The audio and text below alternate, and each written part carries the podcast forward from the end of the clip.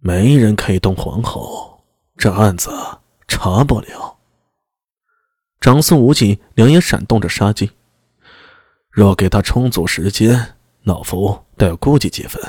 区区十二个时辰，难道他真的以为自己能在宫中翻云覆雨不成？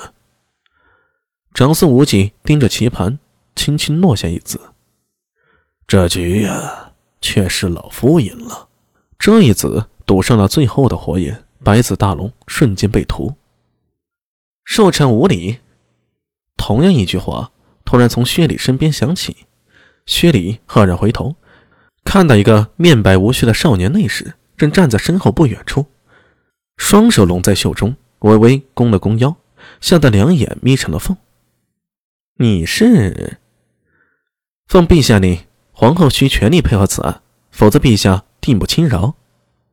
少年内侍一翻掌，手里取出一块金色令牌，同时口里说道：“来人呐，帮皇后洒扫吧。”自内侍身后走出一队宫中宿卫，大步向着皇后宫殿奔去。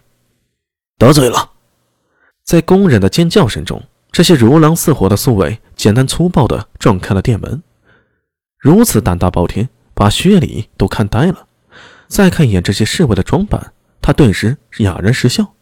原来是牵牛背身呢。大唐天子禁卫为左领左右府，也就是所谓的十六位。其中金五位主要是掌管宫中及京城巡夜巡警之法，以职御非为。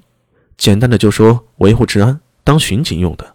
而牵牛背身属于左右牵牛府，其职能主要是掌宫殿侍卫及供御之仪仗。从制度上看，左右牵牛府是皇上贴身侍卫机构，除了大将军、将军和中郎由天子亲自选人，下属的牵牛背身。背身左右等军官也都从王公贵族中选拔的，这些人个个都有过硬的背景。此时迟了李治之命，就连皇后的寝宫都没放在眼里。哎呀，怎么如此，便屠了老夫的大龙啊！楚遂良盯着棋盘愣了一下，然后突然一拍大腿，哈哈笑着，在旁边落下一字：“ 虽然大龙被屠，但此局方到中盘。”如果能在边角走活，未尝不能翻盘呢。他一子落下，原本散落在棋盘角落的几粒白子顿时连了起来，大有起死回生之象。周阳很困惑，跟着苏大为在宫里转了半天，萧淑妃的宫殿到底还是没能进去啊。但这苏大为却没有放弃，而是找了一名内侍带路，在宫里转悠起来。看他这模样，哪里是破案呢？倒像是逛园子来了。苏帅，周阳忍不住开口道：“你这是何意啊？”我在破案呢。苏大为回头向他手里的卷宗指了指：“哎，二郎，怎么不记下来了？”这话说的，周阳脸皮子一抽，感觉这苏大为的笑容真的很欠揍，好想把卷宗砸在他的脸上。虽然心里不爽，但周二郎毕竟不是普通人，他笑着点了点头。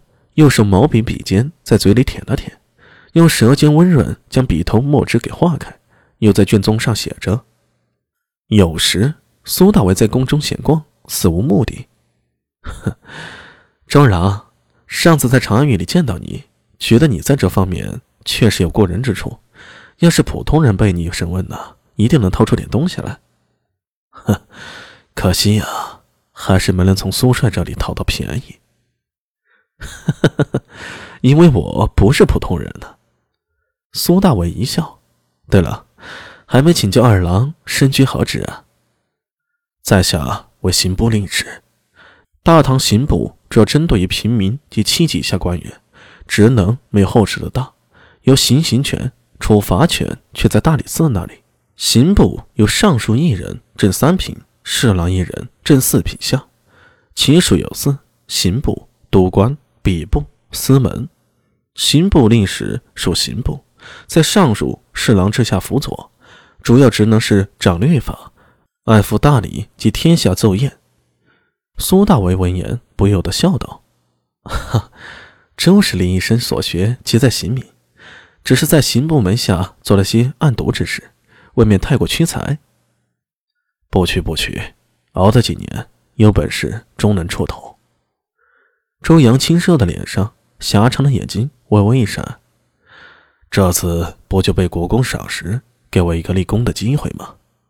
哈哈哈哈哈！能不能立功，有时候不是看你本事有多大，那看什么？看命啊！苏大为一脸正色，周阳陪着他干笑几声。只是他的笑音暗哑难听，像极了夜宵。天色渐渐暗沉，周阳抬头望天，右手的笔头向天指了指：“苏帅，天黑了。”咚咚咚咚，长安报时的鼓声响起，虚实震。炉中寿香燃尽，盘中残棋数颗。余音袅袅中，长孙无忌长身而起。捶了捶有些酸痛的老腰，抚恤笑道：“哈哈哈哈棋走完了，你该回去了。啊，已经戌时了呀，回去睡了。一觉起来，天就亮了。”两个老伙计并肩走出，空荡的房间里已是寂静下来。棋秤上代表结果的棋局中，只剩黑子。第。六百六十七集。